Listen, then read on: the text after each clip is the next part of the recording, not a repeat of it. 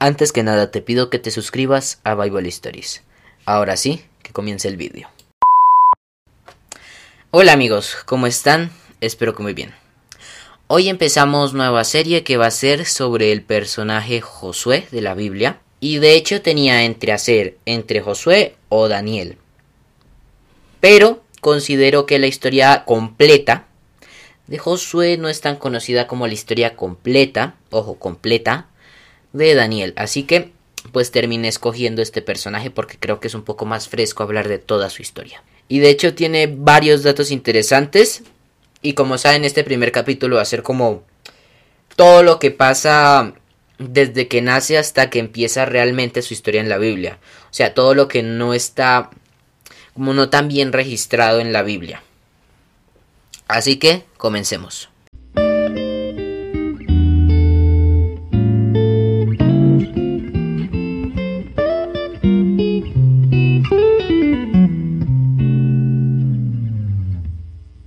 Su nombre original era Oseas. De hecho, no es que me lo esté inventando, de hecho en la Biblia, en números 13, 16, 17, 17, dice, los envió pues Moisés a reconocer la tierra de Canaán diciéndoles, ah no, perdón, me equivoqué, el 16, estos son los nombres de los hombres que Moisés envió a reconocer la tierra. A Oseas, hijo de Nun, le puso nombre, le puso Moisés el nombre de Josué. Así que, originalmente cuando pues su padre lo tuvo, que se llamaba Nun, le puso el nombre de Oseas. Sin embargo, pues Moisés decidió que le pusiera el nombre de Josué, que es el que todos conocemos. Y este es un dato que pues no, no se sabe mucho. Nació en el 1355 a.C., unos 4 o 5 años antes de que Moisés se exiliara pues voluntariamente. ¿Y cómo sabemos esto? Bueno, Moisés aproximadamente se exilió cuando tenía 40 años. Y él nació en el 1391 a.C., más o menos. Entonces restémosle 40 pues a 1391. Queda 1351, más o menos. ¿Y cómo sabemos que se exilió de 40 años? Porque en la él estuvo en la tierra de Moria con Séfora y bueno, toda esa historia 40 años y cuando él regresó a Egipto tenía 80. Así que 40 años en Moria más otros 40 años pues dan 80. Es matemática básica. Entonces podemos saber que él estuvo, o Josué vivió en Egipto más o menos unos 45 años, 45, 40 años más o menos, hasta que ocurrieron las 12 plagas, el Mar Rojo y, todo, y toda esa historia. Y de aquí hasta Cades Barnea, que luego hablaré un poquito de qué fue lo que pasó en esa área, no está muy documentada su historia. Lo único que se sabe es que cuando lo del monte Sinaí, el becerro de oro, él se mantuvo fiel.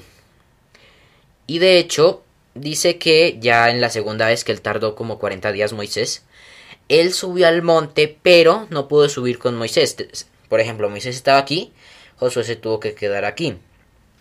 Porque claro, luego le pasaba algo estando en la presencia de Dios. Y eso es como lo poco que se sabe de él hasta que ocurre Cades Barnea. ¿Qué es lo que ocurre aquí en Cades Barnea? Bueno, ocurre la de los dos exploradores, que resumiendo mucho, es que Moisés coge a 12 personas, una de cada tribu. Por cierto, Josué era de la tribu de Efraín. Y les dice que pues inspeccionen toda la tierra de Canaán, que iba a ser suya. Y ocurrió todo esto y tras 40 días por aquí dice, en números 13-25, al cabo de 40 días regresaron de reconocer la tierra. Y creo que ya el resto se sabe de la historia. Josué y Caleb dijeron que era hermosa, habían gigantes, pero que se podían conquistar. Mientras que los otros 10 o las otras 10 tribus, básicamente, dijeron que era imposible conquistarla, pero que pues sí era hermosa la tierra y se podían cultivar muchas cosas. Así que ocurre un, una, una, rebelión en las tribus que de hecho casi apedrean a Moisés, que ya para estos tiempos debía rondar los 83 años más o menos. Y ocurre el destierro de los 40 años, en donde pues fue muriendo poco a poco esa generación que había desobedecido a Dios, menos Josué y Caleb. Y esto, pues, para el que ya haya leído la Biblia, pues no les será sorpresa, pero esto va a repercutir mucho en lo que pasará en los siguientes capítulos, o bueno, lo que pasará después de la muerte de Moisés. Y entonces están 40 años vagando por el desierto, hasta que por fin pueden salir del desierto y ocurren un par de enfrentamientos, como por ejemplo contra los amorreos. Creo que esta fue la batalla en donde Moisés debía alzar las manos y como pues claro se cansó y ya tenía más de 100 años, como no se habían inventado las muletas, dos amigos tuvieron que sostenerle los brazos hasta que pues ganaran la batalla los israelitas. Y pues Josué obviamente estuvo en estas campañas porque él era un líder militar. Hasta que ocurrió la muerte de pues Moisés en el Monte Nebo. Y en Deuteronomios 31 oficialmente le da el, el legado de ser el líder de Israel. Porque claro, Josué era un líder militar, pero no era un líder espiritual ni un patriarca. Y Dios le ayudó, de hecho en Josué 1.9 creo, Dios habla con él y le dice que pues no tema, que él le va a ayudar a tomar buenas decisiones. Y pues Moisés murió en el 1271. Uy, que le di al escritorio. Murió en el 1271 antes de Cristo. A sus 120 años. Ya para estas épocas Josué debía tener unos 90, 80 años. No estaba joven precisamente. Y así empieza la conquista de Canaán. Con un líder que si bien era militar, no era muy experto en cuanto a lo espiritual y en comunicación con Dios. Con Moisés muerto que los había aguantado más de 40 años y con gigantes habitando los lugares. Y así es como empieza la aventura de Josué que veremos en los siguientes vídeos. Creo que el que se ha avispado ya sabrá cuál va a ser el siguiente capítulo. Ah, por y tuvo un hijo llamado Otoniel. No se sabe cuál era la madre, pero pues obviamente tuvo que estar casado para tenerlo.